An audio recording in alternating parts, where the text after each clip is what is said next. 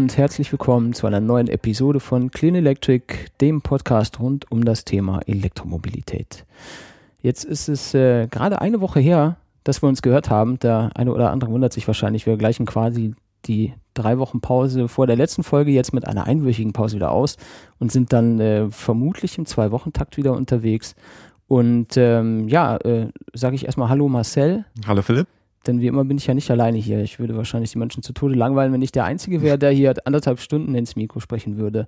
Marcel, wie hast du es verkraftet, so die letzte Woche? Du warst ja äh, richtig unter, unter Volllast, sage ich mal. Äh, das, was ich mitbekommen habe über WhatsApp und persönliche Gespräche, es geht ja eigentlich am Model 3 nichts vorbei in deinem nee. Kopf.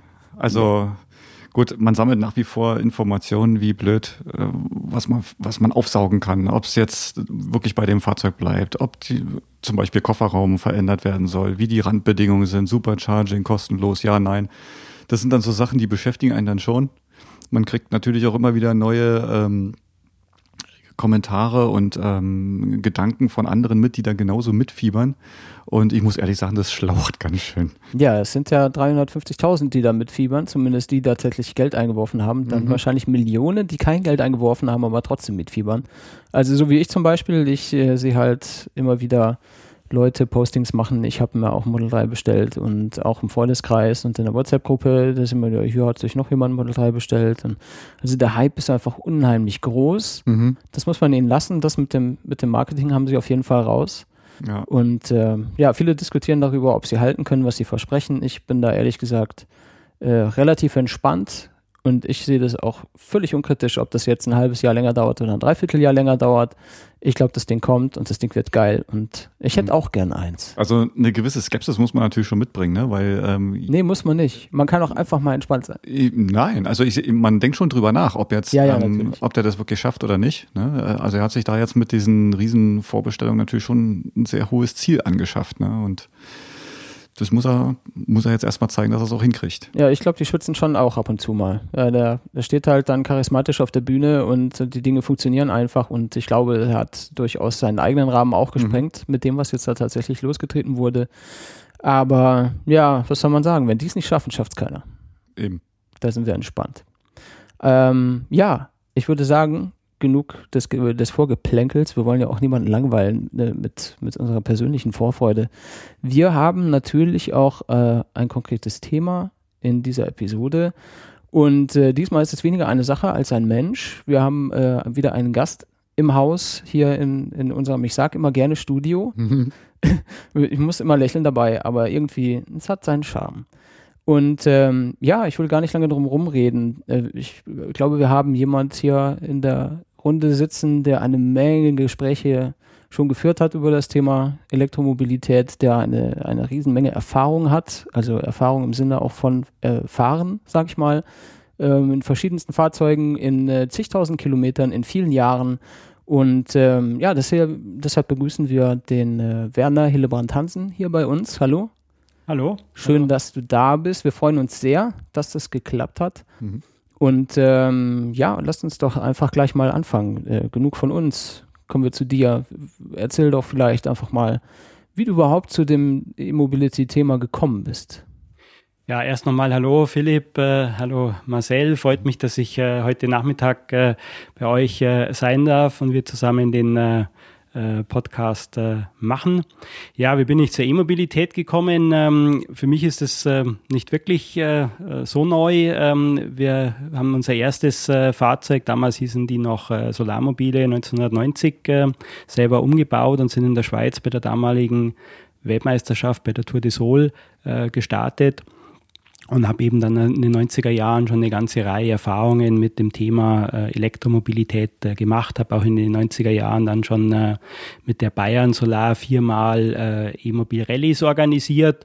Und ähm, ja, das äh, zur Vorgeschichte. Und ähm, habe dann ähm, Ende der 90er Jahre das Thema E-Mobilität äh, ein Stück an den Nagel gehängt, wenn man das so salopp äh, sagen darf, weil mhm. einfach die Batterietechnik damals nicht äh, so weit äh, war, wie sie heute ist. Man ist damals mit Bleibatterien oder im besten Fall mit Nickel-Cadmium-Batterien gefahren und ähm, bin jetzt äh, ähm, seit äh, knapp vier Jahren äh, wieder ganz intensiv mit dem Thema E-Mobilität verbunden.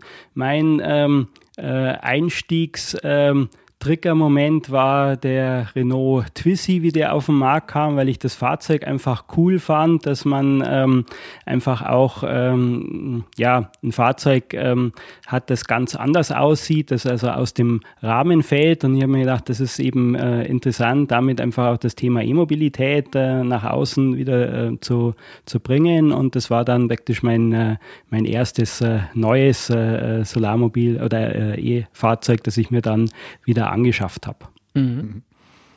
Ähm, der Twizy selber ist ähm, für dich dann wirklich nur als Kultobjekt ange angeschafft worden oder interessant geworden oder hast du im Hintergrund auch die Praxistauglichkeit von dem bisschen im Kopf gehabt? Nee, natürlich nicht nur aufs Kult, aber das war halt einfach auch nochmal äh, wirklich äh, äh, interessant. Also für mich jetzt zum Beispiel ähm, äh, interessanter oder, oder anziehender als ein äh, Mitsubishi iMIF oder sowas, der halt einfach von A nach B fährt. Und mhm. äh, meine Idee zum äh, Twizy war damals äh, 2013 im, äh, im Frühjahr, ähm, den äh, am, am Ammersee, wo ich wohne, an äh, Touristen zu verleihen. Wir haben dann äh, zwei Twissys zwischenzeitlich gehabt. Das hat äh, mehr oder weniger gut äh, funktioniert. Ähm, wir, ähm, die, die Touristen, ähm, für die war das äh, zu dem Zeitpunkt, denke ich, eher ein äh, Stück äh, weiter Weg, äh, eben auf ein E-Auto umzusteigen und da einen mhm. Tag zu fahren. Ähm, aber wie gesagt, das war, war, der, war der Einstieg und wir fahren einen dieser Twissys nach wie vor bei uns im Alltag in der, in der Familie und nutzen den eben täglich für Fahrten, ähm, die Kinder von der Schule abzuholen holen oder kleine Einkäufe oder auch äh, 20 Kilometer in die Arbeit äh, zu pendeln. Also ähm, man merkt dann auch, das ist auch wieder das Interessante, wenn man sich da mit Mobilität beschäftigt, wie oft man äh, tatsächlich alleine im Fahrzeug sitzt und eben auch so ein äh, ähm, Zwei-Sitzer ähm, einfach ähm, viel genug Platz bietet und äh, es ist halt einfach einfach mit dem zu fahren. Man findet sehr einfach einen Parkplatz äh, es ist immer eben auch nochmal äh, interessant oder cool, weil, weil wenn man eben mit dem Fahrzeug unterwegs ist, äh, die Leute sehen und aufmerksam ähm, sind, was sie eben beim normalen Pkw, ähm, mhm. äh, da ist es eben deutlich schwerer, zu, zu, dass man diesen Unterschied sieht und äh, von dem her macht das nach wie vor Spaß. Gibt es da für dich jahreszeitliche Einschränkungen? Nutzt du den komplettes Jahr durch oder ist der Twizy jetzt bei dir zum Beispiel auch entsprechend ausgestattet mit, ich sag mal, offenen Türen, mit Fenstern, ohne Fenster oder ist er in einem Rohzustand?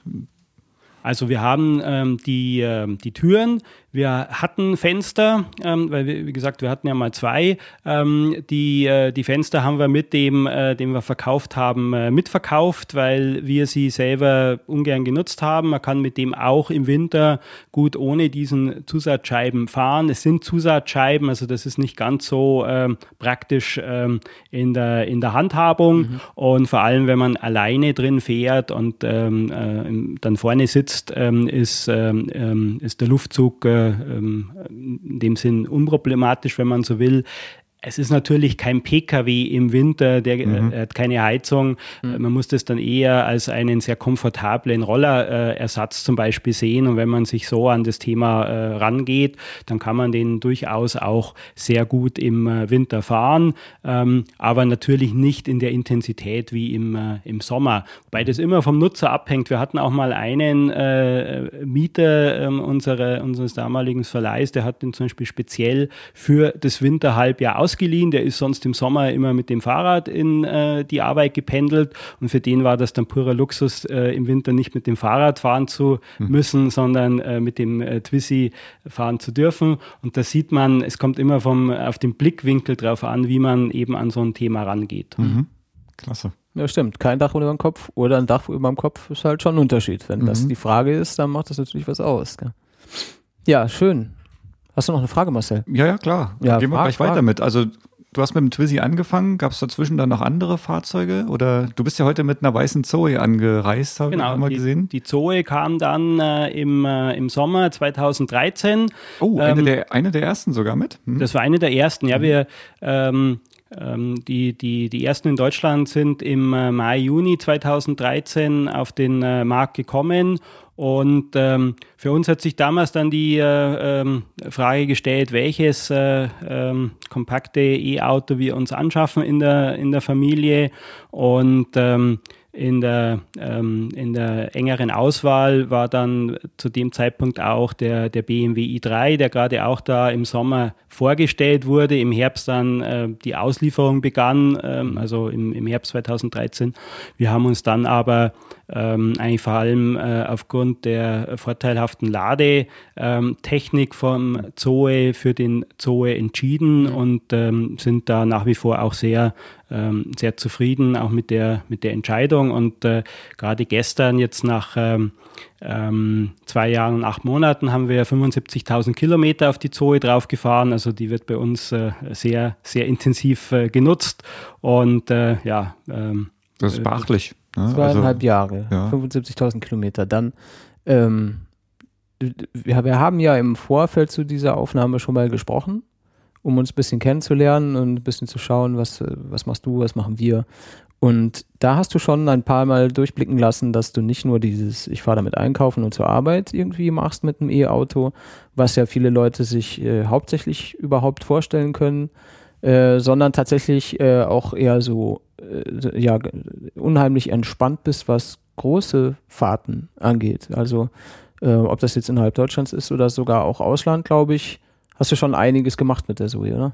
Ja, wir sind dann ähm, eben im, äh, im Herbst, äh, nachdem wir die Zoe äh, neu hatten, ähm, war im, äh, im Oktober damals eine Rekordfahrt, wie wir es genannt haben, äh, äh wo wir von Flensburg nach Füssen gefahren sind in knapp 24 Stunden, 1050 Kilometer. Ähm, also ähm, äh, damals war äh, der, der Hintergrund zu zeigen, okay, man kann mit der vorhandenen Ladeinfrastruktur äh, eben auch so eine Fahrt machen. Man kann eben aus dem Landkreis rausfahren, man kann über die äh, Reichweite des Akkus, wenn man eben Lademöglichkeiten hat und äh, die Ladetechnik, um, um die Energie auch in die Akkus reinzubekommen, äh, diese weiteren Strecken ähm, zu fahren. Es war damals natürlich auch noch ein äh, nicht unerheblicher Aufwand vorzuplanen, mhm. wo, wo lädt man da weil äh, eben Schnellladen an den Autobahnen, an den Schnellstraßen äh, im Prinzip noch äh, Fremdwort war. Also die Ladepunkte waren dann meistens eben ein paar Kilometer von der Autobahn entfernt, aber ähm, nichtsdestotrotz hat es äh, funktioniert und das Fahrzeug haben wir dann äh, ähm, in der ECATEC in München auf der äh, E-Mobil-Messe ausgestellt, nachdem wir eben diese, diese Fahrt gemacht haben. Und äh, gleich drauf, im Prinzip einen Monat später, äh, kam dann äh, die erste Fahrt, weitere Fahrt ins Ausland. Ähm, da äh, gab es wieder eine Messe, damals in Barcelona, die EVS 27, die weltgrößte Immobil-Messe, die damals schon zum 27. Mal stattgefunden hat.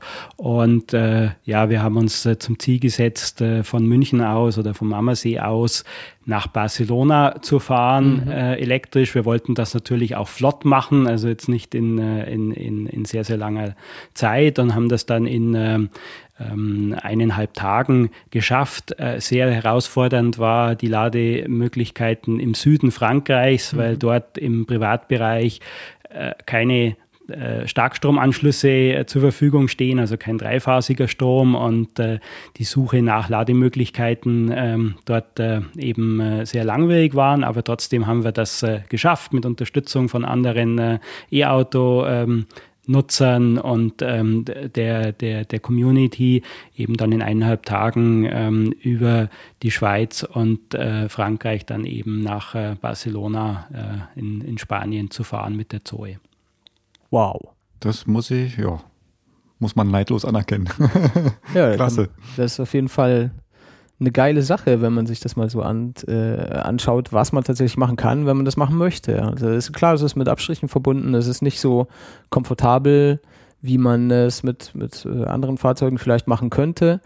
Aber ähm, dass man immer wieder zeigt, was für Fahrten man machen kann, was für, für Strecken man zurücklegen kann mit so einem Auto, das ist natürlich schon beachtlich. Da muss man also gar nicht erst ein Model S haben, um weite Fahrten zu machen, sondern man kann es halt einfach tatsächlich machen, wenn man mhm. jetzt noch ein bisschen drumherum plant und äh, dann auch die, die, äh, ich sag mal, das Durchhaltevermögen und auch den Mut dann mitbringt, mhm.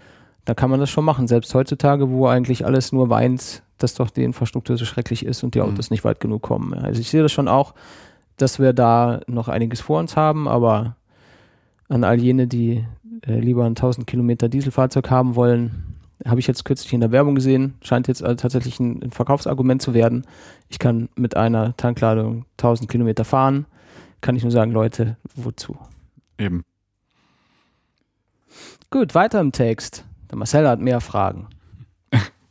Du äh, hast vorhin äh, erwähnt, dass du schon früher mal so Solarrelais oder äh, EV-Relais geplant hast, äh, organisiert hast. Ähm, du bist ja jetzt wieder über den Twizy zur, äh, zu diesem Thema verstärkt dazugekommen. Was machst du da jetzt eigentlich genau? Was, was sind so eure Projekte? Ja gut, äh, aktuell sind es äh, zwei Veranstaltungen. Äh, die erste, die auch als erstes begonnen hat, äh, ist die Eruda, steht für elektrisch rund um den Ammersee. Die äh, hat auch 2013 dann äh, zum ersten Mal stattgefunden, mittlerweile dreimal. Ähm, und das ist mittlerweile auch die größte E-Mobilfahrt in Deutschland. Letztes Jahr hatten wir 235 Elektrofahrzeuge, die dort am Ammersee mit dabei waren. Und äh, da ist das Ziel, das geht über ein Wochenende, das Thema E-Mobilität erlebbar zu machen ähm, für diejenigen, die heute noch nicht äh, e-mobil unterwegs sind und da einfach einen Zugang dazu äh, zu äh, zu öffnen und auf der anderen Seite natürlich als Treffpunkt für die E-Mobilfahrer, dass man sich äh, austauschen kann, äh, dass man eben über Lademöglichkeiten, über die Fahrzeuge, über die Entwicklung insgesamt ähm, sich eben treffen kann. Ähm, und äh, von dem her ist das wie eine Art äh, großer Marktplatz, wo man einfach äh, zusammenkommt. Was mich ganz besonders äh, freut, ist, dass äh, eben auch äh, von, den, von den Teilnehmern ähm, sich das auch diesbezüglich weiterentwickelt, dass die die äh, Entfernungen, aus denen eben die Teilnehmer auch anreisen, auch größer werden. Das mhm. heißt, viele nehmen das einfach zur Gelegenheit zu sagen, okay, dann mache ich eben mal einen Kurzurlaub äh, im ähm, Fünfseenlandgebiet äh, am, am Ammersee und reisen dann von Mitte Deutschland, äh, teilweise sogar von Norddeutschland, von Berlin, von Frankfurt, aus dem Ruhrgebiet äh, an. Es gibt aber natürlich auch Teilnehmer aus der Schweiz, aus äh, Tschechien, aus, aus Österreich und ähm, ich persönlich äh, bin überzeugt, es ist äh, eben sehr wichtig, dass ähm, ähm, die, die E-Mobilfahrer eben auch mal ähm, über, diesen, äh, über ihren Tellerrand hinaus sehen und einfach mal ausprobieren, äh, wie ist das, äh, ähm, weitere Strecken zu fahren, mhm. Ähm, Ladeinfrastruktur in Anspruch zu nehmen, äh, wie ist das mit dem Zugang, wie es wird, es wird ja, wenn man jetzt eben in der Geschichte, wie wir heute auch schon äh, gesprochen haben, äh, ähm, ähm, von, von drei, vier Jahren zurück zu heute hat sich deutlich schon sehr, sehr viel verbessert. Das mhm. darf man auch natürlich immer nicht vergessen, wenn, äh, wenn man äh, über den aktuellen Status äh, äh klagt und äh, ähm, die Finger, den Finger in die Wunde legt. Und andererseits, klar, muss ich noch viel verbessern, aber man mhm. kann eben heute schon viel machen. Und das sieht man eben dann bei, den, bei den Rallyes, dass viele eben sich auf den Weg machen und ähm, dann das als Gelegenheit nutzen, zusammenzukommen. Mhm. Das klingt super. Jetzt mal für mich, äh, der ich noch nicht dabei war, wie wahrscheinlich viele andere, die das jetzt hören, auch. Äh, wie läuft das jetzt ab, die zwei Tage? Konkret, was passiert da? Also wir haben ein ähm, äh, Fahrerlager in Fürstenfeldbruck äh, das ehemalige Kloster, ein sehr schönes Gelände. Dort äh, ähm, äh, trifft man sich, dort kommen wir alle äh, erstmal zusammen. Dort gibt es einen äh, großen äh, Ladepark. Wir müssen die Fahrzeuge ja laden, vor allem wenn sie natürlich aus so weiten Entfernungen kommen und mhm. entsprechend leer sind. Wir haben letztes Jahr 750 Kilowatt Ladeleistung dort gehabt, dass also uh. praktisch für jeden viel genug da ist, um, um die Fahrzeuge eben zu laden. Mhm. Und dann geht es am Samstag morgen auf Tour. Die normalen Strecken für das Gros des Feldes äh, liegen bei so 100, 110 Kilometer am Tag. Das heißt, mit den normalen ähm, handelsüblichen Serienfahrzeugen kann man das äh, in einem äh, Stück durchfahren. Mhm. Ähm, es gibt aber zwischendrin am Tag auch nur ein, zwei äh, Lademöglichkeiten, ähm, um, um nachzuladen. Wir haben dann typischerweise zwei ähm, Etappenorte, ähm, die wir anfahren. Das sind äh, ähm, Landkreishauptstädte wie Starnberg, wie Landsberg, wie Weilheim, wo wir dann praktisch äh, vor Ort Veranstaltungen haben, E-Mobil-Veranstaltungen, typischerweise auf dem Marktplatz, auf den Hauptplätzen, also sehr mhm. zentral, um dann dort eben ähm, die Bevölkerung zu erreichen, ähm, um das Thema E-Mobilität dort äh, äh nach vorne zu bringen am Abend äh, kommen wir dann wieder zurück nach, äh, nach Fürstenfeldbruck. Dort gibt es dann Abendveranstaltungen, äh, schönes Abendessen. Am nächsten Tag gibt es dann praktisch äh, wieder eine Ausfahrt, 110 Kilometer, 100 Kilometer äh, in, in, äh, in andere Städte, also und dann Diesen am Ammersee, Landsberg und so weiter. Also das heißt, ähm, ganz entspannt äh, von der, von der, vom Tagesablauf her. Mir ist es auch wichtig, dass die Teilnehmer eben auch Zeit haben, sich äh, auszutauschen und eben auch die Zeit haben, mit den äh, Interessenten, mit den Besuchern, die dort kommen, äh, ähm, eben ihre Erfahrungen weiterzugeben. Das sind natürlich auch Händler dabei, es sind äh, ähm, äh, Elektroprofis dabei, aber das Große natürlich Privatfahrer und das mhm. ist eben für die Besucher auch, äh, sind das sehr, sehr wichtige Ansprechpersonen, weil man dort natürlich äh, ungeschminkt ähm, einfach die Rückmeldung bekommt, wie ist das heute E-Mobil zu fahren, was mhm. funktioniert schon, mhm. Äh, was muss sich oder kann sich auch noch äh, verbessern oder was, was sind die Punkte, die da auf der Agenda sind und ähm, ja, das macht äh, für mich die Veranstaltung äh, dort aus. Und ähm, wir haben dort jetzt keinen äh, sportlichen oder Wettbewerbscharakter. Es gibt zwar auch einen, äh, einen Sieger bei der Iruda, aber das ist nicht wer am schnellsten äh, war, sondern ähm, wir belohnen das Team. Es gibt einzelne Teams, zum Beispiel ein ähm, Going Electric äh, äh, Zoe-Team oder ein Going Electric äh, BMW i3-Team, aber auch ein VDI-Team oder ein äh, TÜV Süd-Team oder eine Kfz-Innung, mhm. mhm. um ein paar äh, zu nennen. Mhm. Insgesamt äh, sind das so knapp 30 Teams, die starten, in denen eben mehrere Fahrzeuge dann ähm, äh, an den Start gehen.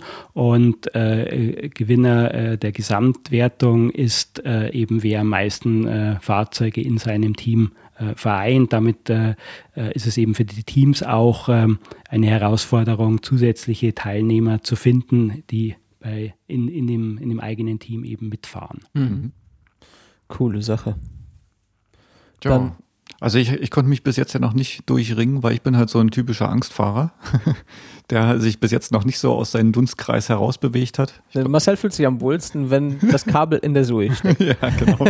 Also ich werde auch gerne äh, belächelt von wegen Kollegen, die dann sagen, na, hast du deine Kabeltrommel mit dabei, damit es auch wirklich ankommst. Das sind dann immer so die Dinge, wo man dann halt so ein bisschen ins Lachen kommt. Auf der anderen Seite äh, ist natürlich schon äh, ein gewisser Nervenkitzel mit dabei. Also für mich jetzt persönlich, für dich ja nicht. Du bist ja schon bei gleich am ersten Tag quasi ja, ja. Äh, irre weite Strecken gefahren. Ähm, aber so an und für sich, wir werden ja eh dort vor Ort sein. Das heißt, da muss ich wohl auch über meinen Schatten springen und ein bisschen weiter von zu Hause aus ja. wegfahren. Also, also ich sehe jetzt da wenig Nervenkitzel. Ähm, ich meine. Ähm, Mittlerweile, ne? Ja, also wir, wir, sind in den 90er Jahren mit damals Solarmobilen, wie die hießen, gefahren. Dort gab es null öffentliche Ladeinfrastruktur. Mhm. Und wenn man äh, weiter gefahren ist, was man damals natürlich viel seltener gemacht hat, weil äh, eben keine Ladeinfrastruktur da war, mhm. die Fahrzeuge auch natürlich nicht die Leistungen hatten. Aber nichtsdestotrotz gab es manchmal Ziele, die eben über die Reichweite des Akkus hinaus lagen. Äh, dann musste man beim Restaurant, äh, bei Privatpersonen, beim Landwirt äh, um Strom betteln und äh, sehen, Strom zu bekommen. Und auch das hat immer funktioniert. Also mhm. ich bin immer wieder zurückgekommen, sonst wäre ich ja heute nicht da, wenn ich irgendwo gestrandet wäre. ich glaube, viele finden das dann aber auch cool, oder? Wenn du, du kommst mit diesem komischen Ding an und du kommst ins Gespräch und ja, ja darf ich mich hier kurz anstöpseln, dann äh, normalerweise wahrscheinlich gar nicht so problematisch, oder? Ja, also es ist nicht so, dass man äh, bei jedem, bei dem man fragt, automatisch dann Strom bekommt. Also ja, man ja. muss ein bisschen äh, Zeit mitbringen. Ja. Äh, aber insgesamt ähm, äh, funktioniert das äh, zum Schluss. Und das ist, ist ja heute auch noch so. Wir dürfen ja nicht vergessen, Strom gibt es überall. In mhm. Zentraleuropa, in, im, im Industriestaat hat jedes äh, Gebäude mehr oder weniger, außer irgendwelche Scheunen und Berghütten, hat einen Stromanschluss. Mhm. Und ähm, wenn wir eben immer über diese äh, Herausforderungen, die Probleme von Ladeinfrastruktur reden, klar, es muss sich dort einiges tun. Wir brauchen auch die richtige Ladeinfrastruktur in den richtigen Orten. Das ist äh, gar keine Frage. Aber wir haben Milliarden Ladepunkte in Deutschland für mhm. E-Autos und wir haben äh, ein paar tausend ähm, äh, Tankstellen für äh, Verbrennerfahrzeuge. Ähm, also prinzipiell ähm, ist die Infrastruktur für Elektrofahrzeuge weit besser ausgebaut. Die mhm. Herausforderung ist dann manchmal eben an diesen Strom ranzukommen. Mhm. Und ähm, Gerade wenn man natürlich, ähm, wie es im Normalfall ist, äh, man ja von A nach B kommen will und nicht ähm, ähm äh, Zeit äh, dabei hat, um eben äh, jetzt Lademöglichkeiten zu suchen, dann ist es schon so, äh, dass natürlich dann die, äh, die, die geplanten auch funktionieren sollen und so weiter. Aber ähm, jetzt ein Nervenkitzel zu sagen, okay, ich komme dann nicht an, vor allem wenn ich jetzt eben das in einer Freizeit mache, wo ich das am, am, am Wochenende so eine Fahrt mache, wo jetzt ja auch nicht der Stress ist, ob ich jetzt dann ähm, äh, eine Stunde eher oder später ankommen. Also das Ankommen an sich ist nicht die Frage. Mhm. Ähm, die Frage ist eben, äh, wie, wie gut bin ich in meiner äh, Planung und mhm. das hängt von der Planung und von der Vorbereitung ab. Ja? Also mhm. ich meine, und je mehr Routine man dann äh, in dem ähm, Umfeld hat, äh, umso, äh, umso entspannter macht man das dann. Mhm. Ich glaube, wenn du Eroda fährst mit einer Zoe, wirst du kaum in brenzlige Situationen geraten. Ich meine, wenn du morgens den Stöpsel aus dem Auto ziehst, stehen auf deinem Tacho 185 Kilometer und dann fährst du die Eroda mit, machst dann eine 110 Kilometer Etappe. Also da musst du echt auch, selbst du musst keine Angst haben. Marcel. ja. Wir werden das ausprobieren. Ich möchte das auf jeden Fall auch ausprobieren. Ja. Und äh, wir werden darüber berichten. Wann ist Iruda? Iruda ist äh, vom 23. bis 25. September also gleich nach den bayerischen äh, äh Sommerferien, wenn es äh, wieder losgeht. Letztes Wochenende im Oktober und äh, da sind alle E-Mobilfahrer eingeladen, äh, mitzumachen und nach Fürstenfeldbruck zu kommen. Wir haben eben auch in Fürstenfeldbruck äh, letztes Jahr zum ersten Mal eine große E-Mobil-Ausstellung, die komplett vom Freitagnachmittag bis Sonntag geht, die Fürstenfeldbruck E-Mobil, wo man Autos, äh, Elektroautos äh, Probe fahren kann, aber natürlich auch äh, Pedelecs und äh, Roller, alles, äh, alles, was elektrisch angetrieben äh, ähm, ist. Ähm, wo es äh, aber auch über das Thema ähm, Fahrzeuge ähm, natürlich auch äh, über die Ladetechnik ähm, äh, Angebote gibt äh, zum Thema dezentrale Stromerzeugung, also zum Beispiel Carport oder eben äh, ähm, PV-Anlagen auf, den, äh, auf dem Gebäude mhm. und auch das Thema stationäre Speicherung, was mhm. ja auch ähm, einfach dort zusammengeht. und das, das Interessante für mich an der Stelle ist, dass sich ja hier ein, ein, ähm, ein, ein Paradigmenwechsel im Moment äh, vollzieht. Wenn man die äh, äh, Verbrennermobilität sieht, dann ist es so, ich habe die Schnittstelle Tankstelle, wo ich den Kraftstoff aufnehme. Da ist dann im Prinzip für mich nur die Frage, was kostet mich äh, der Liter Benzin oder Diesel und äh, dann schon weit weniger äh, prioritär für die meisten, wie viel, wie viel äh, ähm, Sprit braucht denn mein Fahrzeug. Ähm, und beim äh, Elektrofahrzeug ist es so, ich werde immer mein eigener Energiemanager. Das heißt, ich äh, habe eine Schnittstelle, ich habe eine Steckdose zu Hause, ähm, wo ich das Fahrzeug, das Zeug lade oder eben auch in der Arbeit. Es gibt mhm. natürlich auch Nutzer im, im gewerblichen, im industriellen Bereich. Die Frage ist dann eben, wann lade ich mit wie viel Leistung äh, eben in das Fahrzeug rein. Das heißt, mhm. ich muss das oder ich kann das managen. Ich kann das für mich eben ideal gestalten. Zum Beispiel eben meinen Eigenverbrauch bei der PV-Anlage erhöhen um möglichst viel Solarstrom auch ins Auto reinzubekommen und eben das äh, äh, Stichwort äh, Solarstrom. Ich kann eben auch eigenerzeugten Strom oder Energie nutzen, um mobil zu sein. Und das sind Dinge, die sind ja ganz neu ähm, im Vergleich eben zu, zu der ähm, bisherigen Mobilität, wo ich immer eben mhm. auf fossile Energien angewiesen bin. Mhm. Und das macht es spannend und äh, das ist eben auch bei so einer Ausstellung, dass man eben äh, die, die dezentrale Energieerzeugung und das dezentrale Energienutzen Management eben auch mit, mit dabei hat. Und da bin ich überzeugt, werden wir auch in den nächsten Jahren auch ganz spannende Produkte und Lösungen sehen, ähm, weil natürlich vom, vom, vom Nutzer, vom Verbraucher der Bedarf und die Nachfrage ist. Und da sieht man ja, ihr habt vorher angefangen, ähm, den Podcast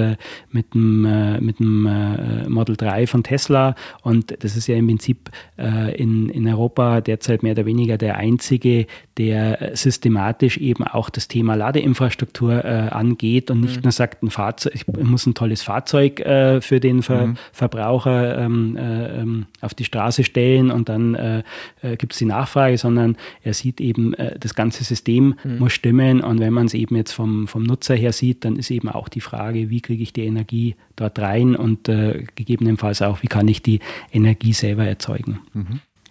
Ja, wer Interesse hat an der Eruda und oder mitfahren will, schaut mal auf www.eruda.de. Genau, exakt. Wunderbar. Ähm, ja, das ist jetzt nicht alles, was du an Events und Veranstaltungen und sonstigen Geschichten machst, richtig? Da, da gibt es auch noch weitere.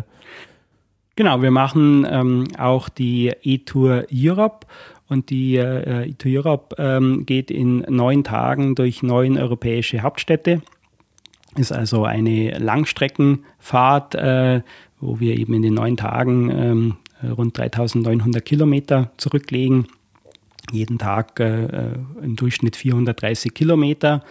Also eine extreme ganz, Langstreckenfahrt. Ganz andere Schublade. Eine andere Schublade wie die Iruda. Das mhm. ist also jetzt dann äh, äh, nicht nur entspannend für die Teilnehmer, sondern ähm, eine Herausforderung. Das ist aber ganz bewusst so vom Konzept her angelegt, um einfach ähm, der Öffentlichkeit, ob äh, den, den Medien oder den Politikern ähm, einfach äh, auch äh, zu zeigen, zu demonstrieren. Man kann mit E-Mobilen eben auch mehr machen als 100 äh, oder 200 Kilometer am mhm. Tag äh, zurückzulegen. Ähm, die, die Europe äh, zeigt eben auf der einen Seite äh, die Leistungsfähigkeit der Fahrzeuge an sich. Ähm, was wir ja auch sehen, ähm, ist, wie zuverlässig sind die. Ähm, äh, sind, wir starten jetzt in äh, rund vier Wochen in München dann äh, wieder zur dritten E2 Europe und ähm, Dort werden 16 äh, Fahrzeuge starten. Ähm, die ähm, erste Frage ist ja, wie viel kommen von denen dann äh, äh, am Ziel in, in Salzburg neun Tage später an? In den ersten beiden Jahren sind ähm, alle startenden Fahrzeuge im Ziel angekommen. Also die Fahrzeuge an sich sind sehr, sehr zuverlässig. Mhm. das ist ja auch ein interessanter Punkt bei mhm. einer noch so jungen Technik. Auf der anderen Seite ist natürlich äh, sehr spannend, wir haben es ja heute Nachmittag auch schon ein paar Mal jetzt angesprochen, eben die Ladeinfrastruktur, also mhm. ähm, speziell mit den Fahrzeugen. Ähm, die kompakten Fahrzeuge wie ein äh, Nissan Leaf oder eine Renault Zoe oder ein E-Golf oder ein BMW i3, ähm, die müssen ja dort äh, drei, viermal, äh, um diese Strecken zu fahren, äh, nachladen, mhm. weil man auch nicht ganz voll lädt. Äh, das ist also dann taktisch bedingt, dass man dann äh, flotter vorankommt, wenn man mhm. das ähm, ähm, eben auch nicht zu 100 Prozent ausschöpft. Und ähm, da ist es natürlich spannend, ähm, wie sieht es mit der Ladeinfrastruktur aus, ähm, wie, wie gut funktioniert die, ist sie vorhanden, eben in, in diesem europäischen Umfeld natürlich auch der Zugang, ähm, also nur, dass eine Ladesäule ähm, äh, dort vor Ort ist, heißt noch lange nicht, dass ich äh, auch Strom bekomme, also das mhm. muss man natürlich vorplanen. Ähm, und da zeigt, man, äh, zeigt sich natürlich auch, äh, was äh, funktioniert und äh, was noch getan werden muss. Was für mich sehr, sehr interessant und positiv ist, dass jetzt im dritten Jahr die Ladeinfrastruktur komplett anders ist, wie sie, äh, wie sie äh, vor zwei Jahren bei unserer ersten E2 Europe äh, war. Also bei der ersten E2 Europe mussten wir zwei, dreimal am Tag äh, Zwischenstopps organisieren, wo wir auf Marktplätzen mit Kommunen, mit Städten zusammen eben mhm. äh, Lademöglichkeiten temporär geschaffen haben, dass wir eben die Fahrzeuge äh, auf den Tagesetappen zwischendrin schnell laden konnten, dass die diese 430 Kilometer gefahren sind. Ähm, letztes Jahr war dann zum Beispiel äh, von Tesla das Supercharger-Netzwerk schon ausgebaut und die, äh, die Teilnehmer äh, mit den Tesla-Fahrzeugen, die natürlich auch äh, mit im Feld sind, die konnten das dann schon äh, nutzen und die Vorteile dann dort auch genießen und ausspielen. Und ähm, ähm, dieses Jahr hat sich an vielen Stellen auch die äh, Schnelllademöglichkeiten äh, für das DC-Schnellladen, CCS und CHAdeMO, aber auch Typ 2 verbessert. Zum Beispiel in Frankreich mehr oder weniger komplett an den Autobahnraststätten ist das mittlerweile ausgebaut, aber mhm. auch in Tschechien, in der Slowakei, die Ungarn haben es noch nicht gebaut, werden das aber in den nächsten Monaten tun. Und das ist natürlich sehr, sehr schön zu sehen, wie sich solche Dinge vorwärts entwickeln und äh, das Fahren für den, äh, ähm, für den Nutzer einfach immer Stück für Stück komfortabler macht, was natürlich auch passieren muss, wenn wir mhm. in den nächsten Schritten in die Breite gehen. Das heißt also, ähm, die äh, Ladepunkte unterwegs äh, sind also nicht immer die gleichen für jeden Teilnehmer, sondern ich sag mal, ein Zoe-Fahrer, der sucht sich dann halt einen Typ 2 äh. Ein Tesla-Fahrer kann seinen Supercharger benutzen. Und ähm, ja, ich sag mal, so bilden sich natürlich dann auch keine Schlangen an den einzelnen Ladepunkten. Ne? Also ich kann mir jetzt, bei einer Rallye stellt man sich ja vor, da kommt jetzt ein Schwung von Fahrzeugen an und dann ist auf einmal die Ladesäule dicht. Ja. Also äh, klar äh, legen wir das vom, vom Konzept her so an, dass wir die Fahrzeuge möglichst auch verteilen, um äh, die vorhandene Ladeinfrastruktur auch möglichst gut auszunutzen. Wie du auch schon gesagt hast, ist es natürlich so, ähm, vielleicht auch für die, für die Hörer, die jetzt nicht so sehr im Thema sind, dass es natürlich äh, verschiedene Ladesysteme bei den verschiedenen Fahrzeugen und Herstellern ähm, gibt und ähm, mit dem CCS-Laden, äh, äh, das jetzt ein, ein E-Golf oder ein, ein, BMW i3 nutzt, äh, die Zoe nichts anfangen kann und, äh, und andersrum. Mhm. Das heißt, die, die, müssen sich natürlich oder suchen sich natürlich auch die Ladepunkte, die für sie geeignet sind. Die Aufgabe bei der, bei der E2 Europe ist einfach, die Strecke von A nach B äh, zu meistern und äh, wo man dort lädt, wie oft man lädt, das ähm, obliegt den Teams und deren Strategie. Die können auch ähm, zum Beispiel ähm, schneller fahren und dann öfter laden, weil sie, mhm. weil sie äh, einfach äh, mehr Energie brauchen. Oder sie können sagen, nein, ich fahre jetzt sehr energiesparend, um zum Beispiel auch mal eine weitere Strecke zu überbrücken und dann eben erst äh, eine, eine, einen Ladepunkt weiter entfernt äh, mhm. zu nutzen.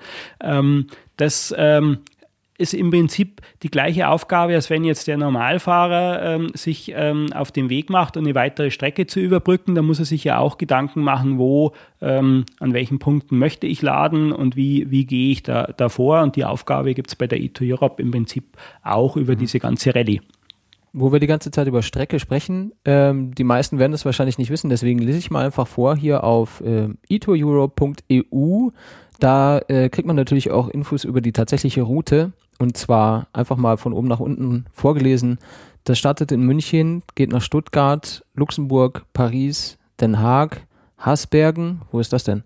Bei Osnabrück. Ah, okay, Hasbergen. Dann Celle, Berlin, Cottbus, Dresden, dann Prag, Brünn, Budapest, Bratislava, Krems an der Donau und äh, Abschluss ist dann in Salzburg. Genau, korrekt. Also da hat man doch, schau, ich könnte behaupten, ich wüsste das einfach so auswendig, aber ich gebe zu, ich habe es vorgelesen. Äh, etoeurope.eu, da kann man alle diese Informationen finden. Ich finde es extrem spannend, ehrlich gesagt. Ich hätte auch richtig Bock da mitzumachen, aber äh, da ist dann, äh, ich glaube, das ist sogar für mich äh, im Moment ein Tick zu hart. aber ich bin äh, jedenfalls sehr gespannt darauf, äh, was für Leute da so mitfahren. Also es sind nicht nur Model S-Fahrer, die da relativ bequem so Strecken zurücklegen können, äh, sind wahrscheinlich durchaus, äh, keine Ahnung, so ist i3s und äh, aber auch kleinere Gerätschaften irgendwie unterwegs, die längst nicht so weit fahren können am Stück, oder? Genau, das ist gemischt. Also so rund die Hälfte der 16 Teams sind äh, ähm, Tesla Model S äh, und ähm, die, die andere Gruppe teilt sich dann eben äh, auf diese Fahrzeuge auf. Also das, was man eben so ähm, kennt, was es, äh, was es äh, an Serienfahrzeugen gibt.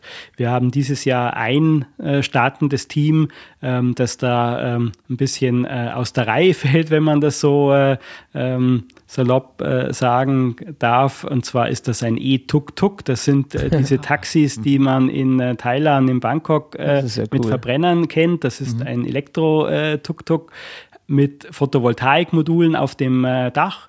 Und äh, auch dieses äh, Team ähm, Pilgrims nennen sich die aus Frankreich, äh, hat eine äh, sehr interessante äh, Historie oder Vita bezüglich Langstrecke. Sie sind letztes Jahr zur Klimakonferenz von Thailand, von Bangkok gestartet und über China, über Russland ähm, bis nach Paris gefahren. Diese Fahrt dauerte rund drei Monate, 20.000 Kilometer mit dem E-Tuk-Tuk und ähm, ja, die haben dann gesagt, okay, eine E2 Europe ist für uns, äh, äh, das machen wir äh, mit, links, mit links. Auf einer Arschbacke sozusagen. Ja, und ähm, ähm, äh, freuen sich schon, äh, eben äh, bei uns mit, mitzumachen. Ähm, das wird spannend, weil die natürlich, sage ich mal, ein bisschen anderen Rhythmus haben. Das Fahrzeug ist deutlich langsamer wie die anderen. Also mhm. das äh, hat eine Maximalgeschwindigkeit, ich glaube, um die 55 Kilometer pro Stunde. Das heißt, mhm. Äh, für die wird die Herausforderung einfach die Zeit sein, die sie auf der Straße sind. Mhm. Gut, die sind jetzt äh, gerade mit dem Studium fertig geworden. Das sind drei junge äh, Männer, die äh, werden das, äh, denke ich, auch gut meistern. Die wissen auch, was sie tun. Ähm, die Herausforderungen natürlich in China und in, in Russland waren, mhm. waren ganz, äh, ganz andere. Aber es wird spannend und wir freuen uns natürlich auch schon äh, extrem auf, äh, auf dieses Team, die natürlich dort auch ähm, ja, ein bisschen Würze in, die, in, mhm. in unser Teilnehmerfeld auch bringen. Was uns auch freut, ist, ähm, dass wir ähm, dieses Jahr sehr viele unterschiedliche Teams wieder ähm, am Start haben. Wir haben also äh, neun unterschiedliche Nationen, aus denen äh, diese Teams kommen. Also wir haben ähm, äh, Teams aus, äh, aus Österreich, wir haben äh, ein Team aus der Schweiz, wir haben zwei französische Teams, eins aus den Niederlanden, eins aus äh, UK, aus England, zwei aus Tschechien, eins aus der Slowakei und zwei aus Ungarn. Also auch das macht natürlich äh, die Eto Europe äh, in dem Teilnehmerfeld ganz spannend, weil ähm, natürlich jeder auf seiner Heimetappe auch ein bisschen äh, mhm. seinen Nationalstolz hat, sich teilweise besonders anstrengt, haben wir erfahren oder gesehen in den letzten Jahren, dass er da äh, glänzt, wenn es in seine, äh, in seine eigene Hauptstadt äh, geht. Mhm. Gerne dann natürlich auch äh, ein bisschen äh, Reiseführer äh, äh ähm, spielt oder den gibt, äh, mhm. je nachdem. Also das macht natürlich auch äh, spannend und lebt auch ein gutes Stück den europäischen Gedanken, der ja in den letzten Monaten auch ein bisschen vielleicht in Straucheln geraten ist oder auf alle Fälle äh, ähm, ähm, aufpoliert werden, werden kann. Und ähm, da ähm, ja, herrscht Austausch, da hilft man sich auch gegenseitig und das äh, ist auch natürlich äh, ein Bereich, der, der die, die ITO Europe äh, auch ausmacht. Also im Gegensatz zur Eruda gibt es da jetzt tatsächlich aber auch eine Wertung und Fahrzeugklassen und so weiter, oder? Ich meine, worauf kommt es jetzt an? Also bei der ähm, ITO Europe gibt es eine, eine Wertung. Dort haben wir auch äh, ein Stück äh, Wettkampf. Äh, wir messen die Zeit, die die ähm, Teilnehmer brauchen, um äh, die Distanz zu ähm, äh, bewältigen, also von A nach B zu kommen. Zum Beispiel die erste Etappe von München nach Stuttgart.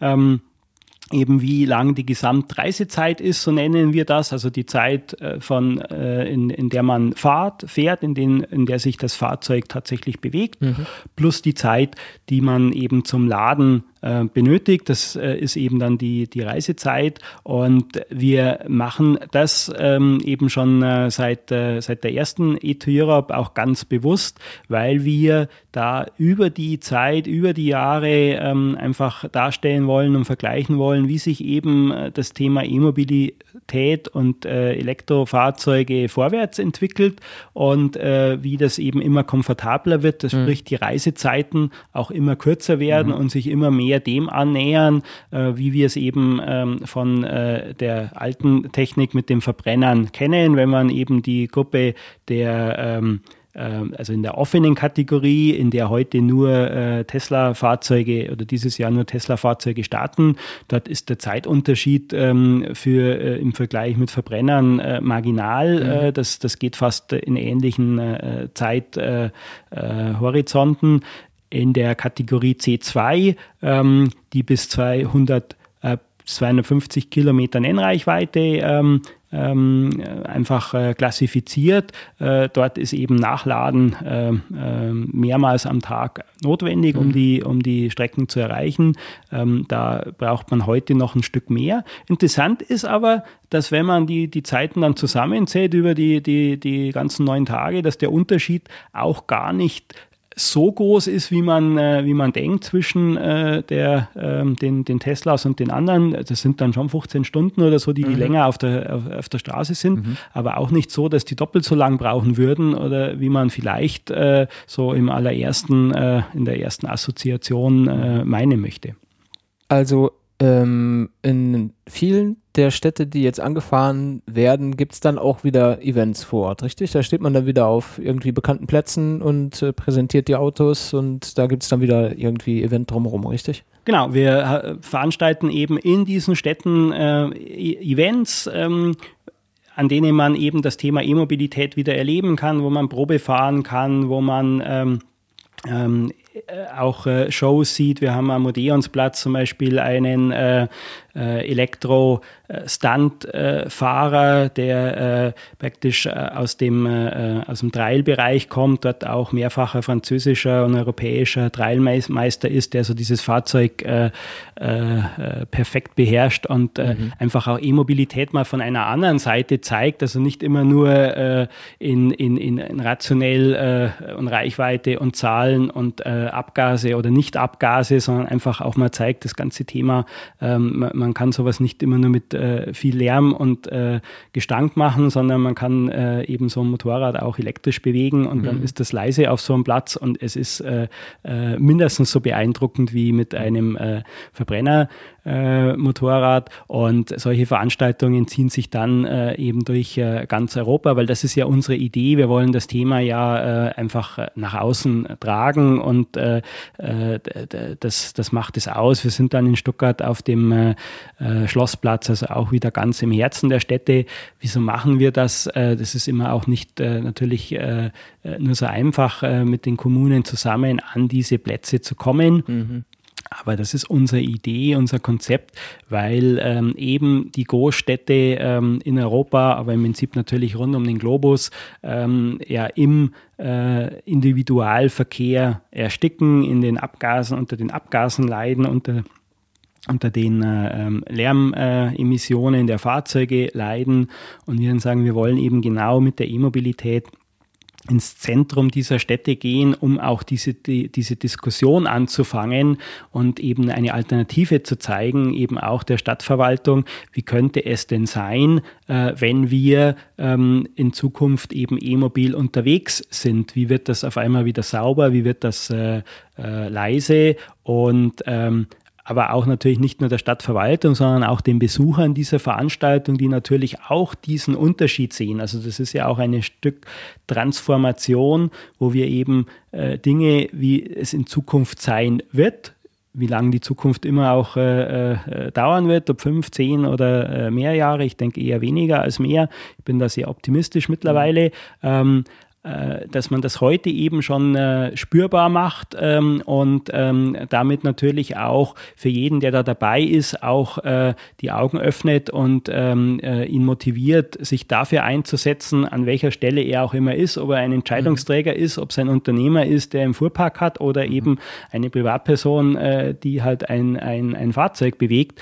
Ähm, jeder kann auf seiner, an seiner Stelle äh, in seinem Bereich natürlich auch dazu beitragen, das zu beschleunigen beschleunigen und äh, das, das wollen wir ähm, eben äh, unterstützen und, und anschieben. Da steckt also eine Menge Organisation und Vorbereitung drin und ähm, das, das ist tatsächlich so, dass du quasi, du fährst die E-Tour ja selber mit in, in deinem eigenen, keine Ahnung, Team, sag ich mal. Und ähm, Du fährst sie aber nicht nur das eine Mal in dem Jahr, richtig? Du, ihr, ihr fahrt die vorher ab, ihr probiert das aus, ihr checkt, wo sind Lademöglichkeiten, äh, ihr trefft Vereinbarungen, ihr, keine Ahnung, seid in Hotels und sprecht mit den Stadtverwaltungen und äh, ihr, ihr geht das ganze Ding eigentlich quasi vorher schon mal live durch, oder? Genau, also es gibt eine Vortour, wie wir sie nennen, ähm, die hat jetzt äh, in der ersten Märzwoche stattgefunden. Also mhm. vor, vor vier Wochen waren wir dort unterwegs, weil ähm, für uns das natürlich wichtig ist, eben all diese organisatorischen Dinge ähm, vorzubereiten, zu klären, dass das äh, nachher eben gut funktioniert und wir mhm. uns nicht irgendwo äh, auf den Weg machen und zwischendrin äh, ähm, dann vor äh, Herausforderungen stehen. Aber es geht äh, heute natürlich auch sehr stark äh, darum, mit den Organisatoren vor Ort, mit den Kommunen äh, die Dinge vorzubereiten, äh, dass eben diese Veranstaltungen, wie wir sie jetzt angesprochen haben, dann natürlich auch erfolgreich äh, bei der eigentlichen Tour umgesetzt werden, dass wir äh, möglichst gut zusammenarbeiten im Bereich Kommunikation, Öffentlichkeitsarbeit, um natürlich dort auch äh, möglichst äh, viele äh, Interessenten zu den Veranstaltungen zu bringen. Das ist äh, insgesamt natürlich heute ähm, eine, eine große Herausforderung, weil wir natürlich ähm, Unterstützung bekommen, klar, von Herstellern, äh, äh, auch teilweise von Kommunen, ähm, von, äh, ähm, von, von, von verschiedenen Seiten. Aber ähm, wir müssen natürlich schauen, wie wir es möglichst äh, gut anstellen, dass wir einfach äh, die Möglichkeiten, die wir haben, ähm, möglichst viele äh, Besucher und Interessenten erreichen, zu den Veranstaltungen zu kommen, weil natürlich heute im, ja, das sind ähm, ähm, äh, viele Veranstaltungen miteinander konkurrieren, ob das ein Rockkonzert ist, ob das der, äh, äh, der Kinobesuch ist und mhm. irgendwo äh, soll eben der Besucher dann eben diese Immobilienveranstaltung reinschieben und da schauen wir halt, wie wir das möglichst clever machen mhm. können, dass mit dem, was wir haben, wir möglichst viel erreichen. Genau, und das, äh, äh, damit beschäftigen wir uns über das ganze Jahr. Beeindruckend. Auf jeden Fall, ganz feine Sache. Ja, da an dieser Stelle vielleicht schon mal ein, ein kleiner Teaser. Wir haben ja vor, äh, auf dem Modernsplatz dabei zu sein. Am 29. April ist das äh, der Tag, wo, bevor die E-Tour tatsächlich dann auf die Reise gehen wird da äh, wollen der Marcel und ich äh, uns das natürlich nicht entgehen lassen, die, die ganze Show dort und mit dem Auto dann da auf dem Platz zu stehen, das ist natürlich auch reizvoll. Mhm. Und äh, wir haben vor, mit, den, mit diesen Menschen, die an der Tour teilnehmen, zu sprechen und dann äh, der geneigten Hörerschaft äh, ein bisschen Info und Atmosphäre von diesem Tag mitzugeben und sie ein bisschen reinschauen zu lassen, was sind denn das für abgefahrene Typen, die sowas machen. Mhm. Also ich bin sehr gespannt, wen wir da so treffen und kennenlernen. Ich glaube, das wird auf jeden Fall ein extrem spannender Tag und äh, da lassen wir euch natürlich gerne daran teilhaben. Ich wollte noch ein Thema ähm, auf alle Fälle äh, ansprechen. Ähm, genauso wie äh, Philipp und Marcel natürlich eingeladen sind, zum Beispiel zum Odeonsplatz zu kommen, haben wir über die ganzen neun Tage eine Aktion, die nennt sich äh, 1000 EVs in Motion. Gut, dass du sagst, da wollte ich gerade drauf okay, hinaus. Passt. Also 1000 E-Mobil ähm, ähm, in Bewegung zu setzen. Äh, das ist eine Aktion, die über ähm, ganz Europa, über diese ganze Fahrt äh, geht und äh, dazu laden wir eben alle E-Mobile ein, äh, in die Hauptstädte oder in die äh, Meeting Points äh, zu kommen, die man eben auch auf der Homepage unter etoureurope.eu findet, dorthin zu kommen, um sich äh, zu treffen, um sich äh, auszutauschen, um auch da ein Stück diese ähm, diese, äh, diesen europäischen äh, Geist äh, zu leben, da ist alles eingeladen, ähm, was mit äh, Strom fährt. Also das müssen, äh, sind nicht nur die E-Autos, das sind auch äh, Pedelecs, äh, ähm, äh, eben alles, was elektrisch angetrieben ist. Ähm, man kann sich auch gerne bei uns auf der Homepage äh, unter 1000 EVs in Motion äh, kostenfrei und äh, unverbindlich äh, anmelden. Das geht ganz einfach. Äh, Fahrzeug, Ort, wo man hinkommen will und äh, den, äh, den Namen dort anzugeben. Und dann erscheint man auch in, äh, in einer Liste. Man kann auch sehen, wer eben in der eigenen äh, Stadt auch sonst noch dort ist. Man kann auch ähm, zu einem der Plätze kommen und ähm, ein, Stück der Etappe mitfahren. Auch das haben wir, dass jemand sagt, okay, ich komme am, ich komme nach, äh, nach Berlin. Dort sind wir am Donnerstag. Da ist äh, in der Woche, dort ist äh, Vatertag, also äh, ähm, Feiertag und, und, und, fährt dann einen Tag oder, oder so eben äh, die nächste Tagesetappe mit übers mhm. Wochenende. Auch, äh, auch sowas ist, ist möglich. Cool. da sind eben alle, alle eingeladen, mit dazu zu kommen. Mhm. Na, vielleicht fahre ich dann am Samstag mal nach Stuttgart. Warum nicht? Warum nicht, genau. Na, jedenfalls, also ich habe mich schon eingetragen. Wann kriege ich denn meine Startnummer? Oder es gibt irgendwie Nummernaufkleber oder sowas genau. hier für 1000 DVs. Wir haben 1000 Startnummern von 1 bis äh, 1000 und die gibt es dann ähm, am Boah. Odeonsplatz bei der Veranstaltung vor Ort und äh, die äh, darf man dann, soll man sich natürlich dann am besten äh, schön aufs Fahrzeug äh, platzieren. Mhm. Und ähm, wer will, ähm, von dem machen wir dann gern äh, auch ein, äh, ein Foto, das wir dann eben auch äh, ins äh, Facebook und in die Social Medias hochladen. Jeder darf das natürlich auch selber, weil wichtig natürlich an solchen Veranstaltungen ist ja auch, dass wir äh, Öffentlichkeit erreichen, dass man äh, drüber spricht und dort mhm. einfach ja, das eben nach außen trägt. Das ist super. Also wir haben jetzt schon äh, einiges an Links genannt. Es gibt natürlich eine Facebook-Seite und das ist ein Twitter-Account und all diese Dinge. Äh, macht wenig Sinn, das jetzt aufzusagen und Menschen müssen dann versuchen, das gleichzeitig in ihr Handy zu tippen. Wir packen das wie in den alten Episoden, in den vorigen Episoden auch alles in die Shownotes rein. Das kann man dann äh, entweder auf der Website anschauen oder man äh, schaut eigentlich jetzt gleich auf sein Handy, wo man diese Episode hört. Da kann man auch einfach die Links in der Podcast-App seiner Wahl einfach anklicken und dann äh, das Beste draus machen. Marcel, hast du noch eine Frage? Also bis jetzt nicht. Also ich habe noch eine Frage. Ähm, was machst du denn in Zukunft so? Hast du, was hast du, hast du irgendwas Großes, Tolles, Spezielles, Außergewöhnliches vor oder ähm, bist du erstmal ausgelastet? Im Moment bin ich äh, mehr als ausgelastet. Also wir haben, haben ein Team äh, von, von dreieinhalb äh, äh, Menschen, Personen, die sich da intensiv äh, mit der äh, Vorbereitung und äh, Umsetzung äh, beschäftigen und ähm, was, wir, was wir ständig ausbauen, sind die, ähm, die Veranstaltungen. Also mhm. die München E-Mobil, Stuttgart E-Mobil. Nächstes Jahr ist das Ziel, dass man zum Beispiel in Wien auch eine Veranstaltung macht. Das äh, ist sehr, sehr viel Vorbereitung mit den, äh, mit den äh, Behörden, mit der, mit der Stadt vor Ort, eben äh, den richtigen Platz zu bekommen, was für uns sehr wichtig ist, eben wirklich dann in, den, in die Herzen der Städte da zu kommen. Und ähm, da werden wir dann, wenn wir in äh, fünf Wochen wieder zurück sind von der E2 Europe, dann schon für die äh, 2017er Veranstaltung äh, uns vorbereiten mhm. und äh, äh daran arbeiten. Und äh, natürlich auch dann äh, geht es für, für, für, für mich und oder für mein Team und für mich natürlich sofort wieder mit zum Thema Iruda mhm. weiter, die dann ja ein Vierteljahr später stattfindet. Also von dem her jagt eine Veranstaltung die andere was ich natürlich auch ähm, äh, persönlich äh, sehr viel mache und, äh, und pflege und gerne mache, ist äh, bei, bei verschiedensten äh, E-Mobil-Veranstaltungen ähm, auch dann als Teilnehmer äh, teilzunehmen. Also ich werde dann im Pfingsten in Österreich beim Zoe-Treffen sein am Wolfgangsee, wo eine ganze Reihe äh, äh, auch aus Deutschland und aus Österreich und sonstigen Nachbarländern äh, mit dem Renault Zoe dort äh, hinkommen. Es ist dann äh, in der zweiten Hälfte Pfingstferien die Lipsia Emotion in Leipzig, äh, an der ich gerne wieder teilnehmen werde und dann an, Anfang Juli zum Beispiel in Tschechien, tschechisches E-Mobil-Treffen. Also das sind so Dinge, die Tut ich auch, auch, sehr mhm. gerne äh, persönlich wahrnehme und äh, Kontakte zu pflegen, aber eben auch äh, mit in, die, in, in diesen Veranstaltungen mit dabei zu sein.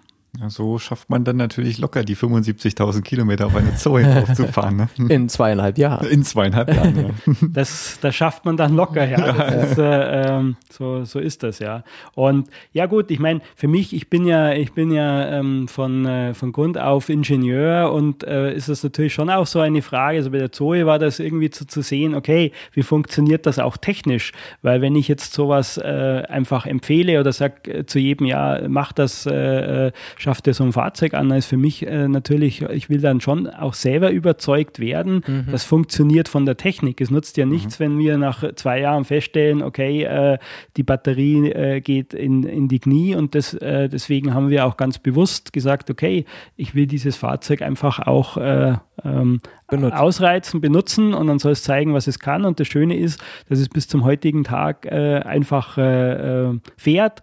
Äh, was auch interessant ist, dass äh, die Intervalle für den Service bei Renault immer, immer höher werden. Also wir hatten bei 30, bei 60.000 und der nächste ist jetzt bei 120.000. Also müssen wir jetzt ein ganzes Stück fahren, bis wir irgendwann mal wieder zum Service äh, äh, dürfen, müssen, wie auch immer. Es zeigt sich, dass die, die Autos eben sehr, sehr ähm, äh, robust sind, äh, die Technik, aber eben auch die Akkus. Und das ist natürlich für die weitere äh, Verbreitung äh, natürlich auch extrem äh, wichtig und eben sehr erfreulich, dass es so ist. Mhm. Du sagst jetzt gerade, ähm, die Serviceintervalle verlängern sich. Also bei mir in der Zoe sind es bis jetzt immer 30.000, 20.000 Kilometer das sind die ersten ähm, Intervalle. Ich bin jetzt äh, glücklicherweise wieder ein bisschen früher dran, im Mai. Da darf ich dann meine zweite Inspektion machen. Ähm, du fährst auch noch mit der ersten Batterie? Ich fahre mit der ersten Batterie, ja. Mhm. Und äh, die, äh, die Leistungsfähigkeit von der Batterie äh, ist nach wie vor ähm, ähm, sehr gut. Also da äh, ist äh, kein, keine merkbare Veränderung äh, gegeben. Wir haben auch äh, das Auto ähm, sehr oft äh, mit 22 äh, kW äh, geladen, also ähm, Zoe kann ja, also die, die erste Generation, Zoe kann ja auch noch äh, bis 43 äh, kW laden, also nochmal deutlich schneller. Das haben wir jetzt bei dem Fahrzeug äh, so gut wie nicht gemacht, weil einfach die, die, die Möglichkeiten früher gar nicht mhm. da waren. Und bei, bei 22 kW laden, wie gesagt, da funktioniert die Technik hervorragend und gibt es eigentlich keine ähm, äh, merklichen Änderungen auch äh, bei mittlerweile 75.000 Kilometer. Mhm. mhm. Also ja, schon mal schon mal für, für, für die Skeptiker, die dann immer sagen, die Batterien, die halten nicht. Also entweder über die Zeit, über die Lebenszeit nicht oder über die Kilometer. Ne? Mhm. Und äh, 75.000 Kilometer finde ich jetzt schon persönlich sehr, sehr viel. Ne? Und ja, ich kenne niemanden persönlich, der mehr gefahren ist mit dem. Nee, also ich auch nicht. ja. Gut, dann sind wir, ähm, bewegen wir uns Richtung Ende dieser Episode. Dann haben wir eigentlich nur noch eine Frage. Der äh, Werner, du hast einiges an Erfahrung auf dem Buckel, haben wir gehört. Zigtausend Kilometer in verschiedenen E-Fahrzeugen über viele, viele Jahre mittlerweile. Also als du angefangen hast damit, äh, habe ich nur in der Schule gesessen, mich gelangweilt und habe gar keine Ahnung gehabt, dass man auch anders äh, Auto fahren kann als mit Verbrennungsmotoren. Deswegen ähm, könntest du uns vielleicht abschließend noch mit einer kleinen Anekdote aus deinem E-Autofahrerleben beglücken? Ja, also was mir jetzt äh, spontan in, in, in den Kopf oder in den Sinn kommt, ist äh, bei unserer 1000 Kilometer Fahrt von äh, äh, Flensburg nach Füssen äh, sind wir bei der, bei der Fahrt äh, rauf nach Flensburg. Wir sind ja mit dem Fahrzeug auf eigener Achse dorthin gefahren und haben dort auch die Lademöglichkeiten gecheckt. In, in Fulda ähm, fast gestrandet. Äh, wir äh, dachten, dass wir dort äh, ganz sicher laden könnten, haben super Rückmeldungen von den Stadtwerken bekommen und mehrere Telefonate und genau, wo wir den laden sollen und haben die erste Ladesäule dort angefahren, hatten extra auch eine, eine Karte damals noch von, von dem Energieversorger oder von den Stadtwerken bekommen und gut, die erste Ladesäule ähm, nachdem wir sie gefunden haben. Das war am Landratsamt. Äh, wir mussten schon äh, praktisch äh, zweimal um das Landratsamt äh, rundherum fahren, bis wir dann äh, den, den Punkt gefunden haben. Was uns dann gelungen ist, war diese Säule komplett ohne Strom, FI oder Sicherung, was auch immer, äh, heraus. Und ähm, am Samstagabend auch niemand zu erreichen, der die wieder in Betrieb gesetzt hätte.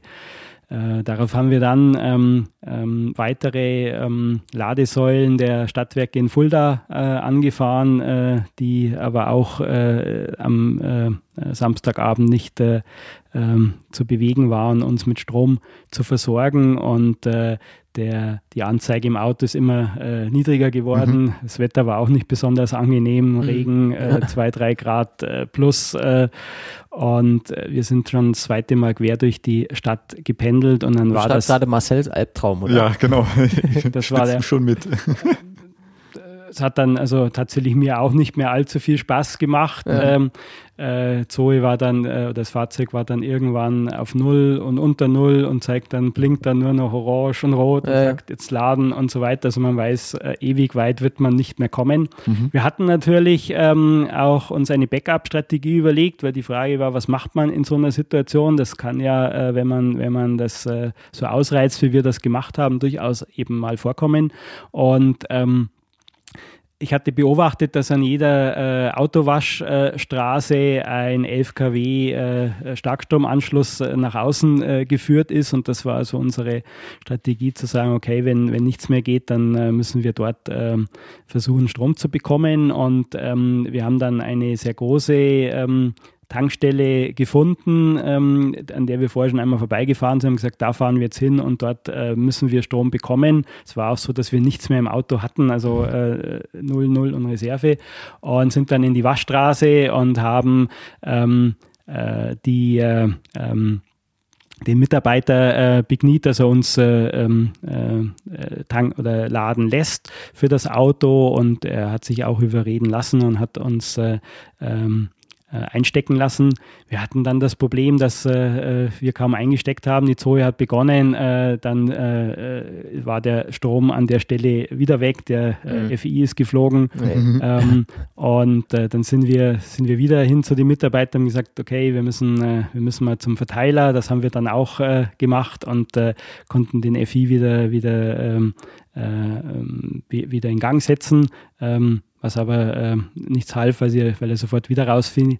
Und dann sind wir dann äh, sind wir weiter durchs Gelände und haben, äh, haben, haben an dem Gebäude gesucht, wo können wir denn noch laden und haben noch eine zweite Lademöglichkeit gefunden und ähm, sind dann wieder zu den Mitarbeitern und gesagt, wir, wir müssen dort laden. Das war dann nicht so einfach, weil ähm, er äh, das Gebäude zusperren wollte. Das war mhm. dann schon kurz vor acht und äh, Ende der Arbeitszeit und mhm.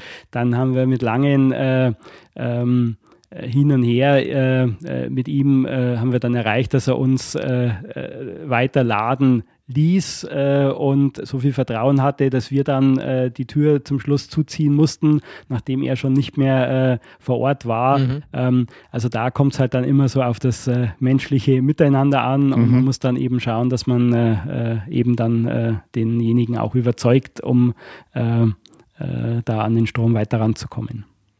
Also ich finde es äh, schon ziemlich beachtlich. Einerseits, das war ja eine Tankstelle. Ne? Also man kommt mit einem E-Fahrzeug ja an einer normalen Tankstelle ja so gut wie gar nicht vorbei, es sei denn, man braucht vielleicht eine ähm, Autowäsche. Eine Autowäsche, genau. Ähm, ansonsten, ähm, ihr habt Equipment dabei gehabt, weil ich sag mal, eine normale Tankstelle ist ja nicht äh, für E-Fahrzeuge gedacht. Laden Starkstromanschluss. Ne? Also mhm. Also dieser, was war das, ein, ein 11 kW, ein 22 kW?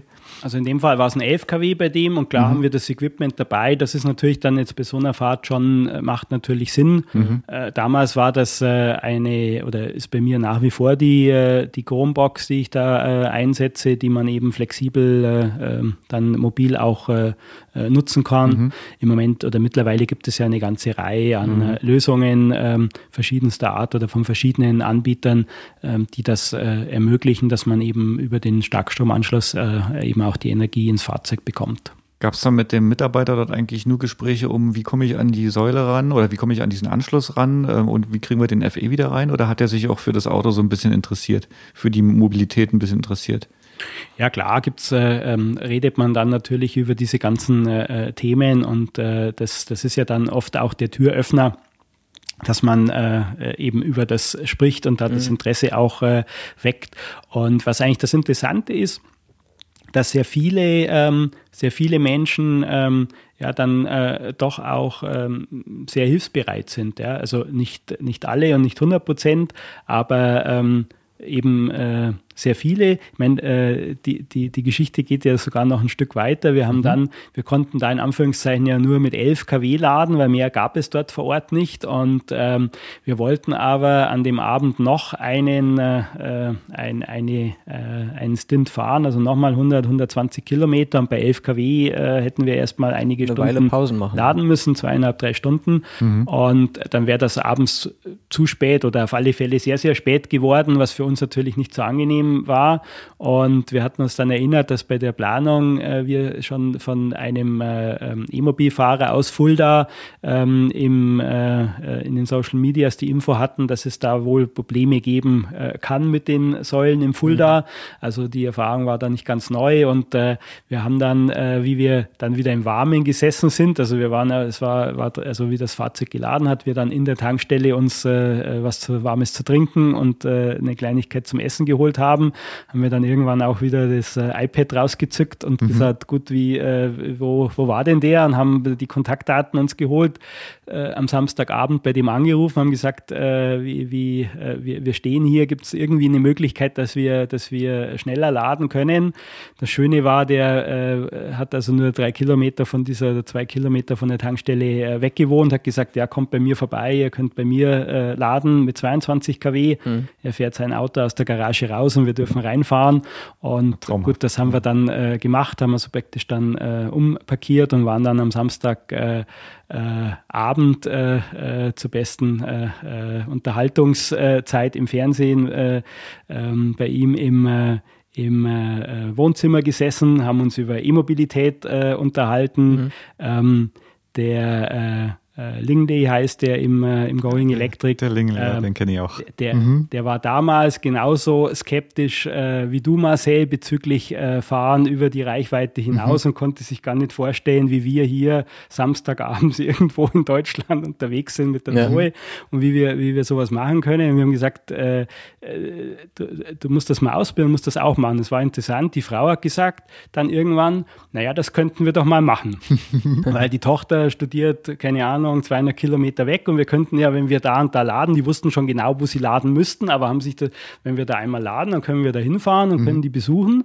Und ähm, das haben sie dann auch gemacht. Und äh, was mich ganz besonders gefreut hat, war, dass sie dann im Jahr äh, darauf, 2014, äh, zur Jehuda kamen. Also sie haben sich dann von Fulda auf den Weg gemacht äh, zum Ammersee. Mhm. Die Ladepunkte wussten sie, aber wir sind es ja andersrum einmal bis zu ihnen gefahren. Also da konnte man sich austauschen. Mhm. Und äh, so äh, ist aus einem überzeugten E-Mobil-Fahrer äh, in Fulda eben auch einer geworden, der auch überzeugt mittlerweile längere Strecken fährt. Und mhm. das hat mich auch ganz besonders an der Geschichte gefreut, dass man, dass sich da eben auch solche Dinge dann in Bewegung Bewegung setzen. Ja, so trifft man sich wieder. Ne? Also Lingley habe ich schon äh, sehr häufig gelesen im äh, Going Electric Forum.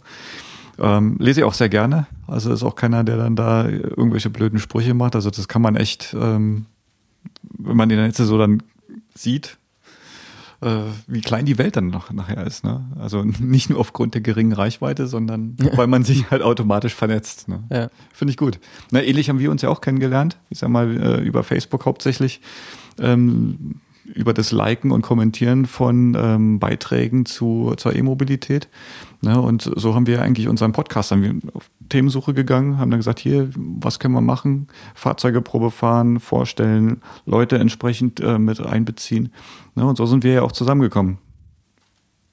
So genau. klein ist die Welt. So, so, klein ist die Welt und äh, ich meine, wenn, wenn so ein Thema ähm, äh, eben an der, an der Stelle ist, äh, wie die E-Mobilität halt heute ist, dann denke ich, ähm, ist das eben auch ganz, äh, ganz wichtig. Und mhm. auf der anderen Seite, äh, ich habe von den 90er Jahren gesprochen, äh, damals gab es in Anführungszeichen noch kein Internet, technisch natürlich schon, aber nicht mhm. beim Nutzer angekommen. Mhm. Und das ist natürlich heute, äh, sind das diese ganzen digitalen Medien natürlich auch eine Riesenhilfe, dass man einfach ohne große Mittel die Möglichkeit hat, ganz gezielt gezielt äh, eben auch ähm, Personen zu erreichen, die mhm. sich für ein Thema äh, interessieren und eben äh, man sich eben über diese ähm, äh, Social Networks und über diese mhm. Möglichkeiten austauschen kann, äh, mehr oder weniger ohne äh, wirklich Kosten zu erzeugen. Mhm. Und das bringt natürlich solche ähm, Dinge, solche Entwicklungen wie die, wie die E-Mobilität auch nochmal ganz anders, ganz anders nach vorne. Mhm. Schöne Schlussworte. Schöne Schlussworte. Ich denke, wir haben einiges mitbekommen heute.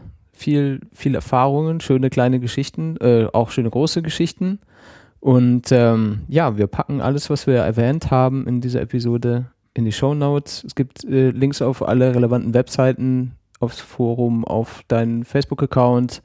Äh, wir sind übrigens auch bei Facebook und bei Twitter. Da kann man immer gerne mal mitlesen und äh, uns folgen. Wir freuen uns über jeden, den wir auf unserer Seite wissen ja, dann sage ich mal ähm, im Namen von Marcel und mir tausend Dank, Werner, dass du hier gewesen bist. Mhm.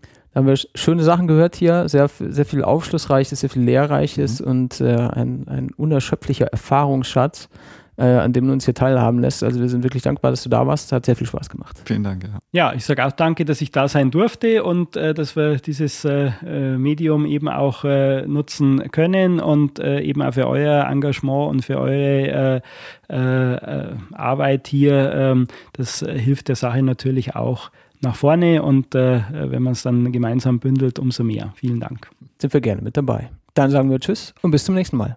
Und Tschüss. Und Tschüss.